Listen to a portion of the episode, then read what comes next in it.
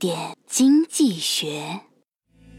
听朋友说，他大学时候一个 EQ 较低的男孩终于遇到了一个喜欢的女孩，两人刚开始交往。一次，女孩生病了，男孩陪她去医务室打点滴。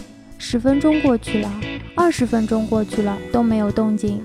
男孩寻思要打破沉寂，就问：“冷吗？”“冷。”“冷，我给你捂捂。”女孩脸红了，小声地说：“好。”然后男孩起身，用手捂住了点滴瓶。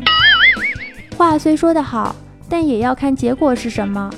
人的行动既有动机，也有结果，而结果和动机之间往往存在着不一致。在经济学家看来，当我们评价人的行动时，应该更看重结果。也就是说，男孩并未达到女孩想要暖手，从而进一步交往的目的。那么，这个动机对于促进双方关系来说就是无效的。比如，政府希望充分就业，当所有愿意工作的人都有工作可干，这个目标当然是善意的。但是如果政府为了达到这一目的，规定所有企业一旦雇佣员工就不能解雇，那么企业雇佣员工就会更加谨慎。反而让更多的人难以找到工作。诺贝尔经济学奖得主哈耶克曾说过：“通往地狱的道路通常是由善意铺就的。”所以这一忠告我们应该时刻谨记。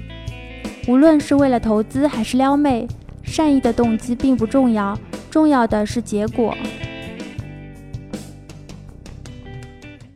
更多内容，更多投资门道，请关注微信公众号“好买商学院”。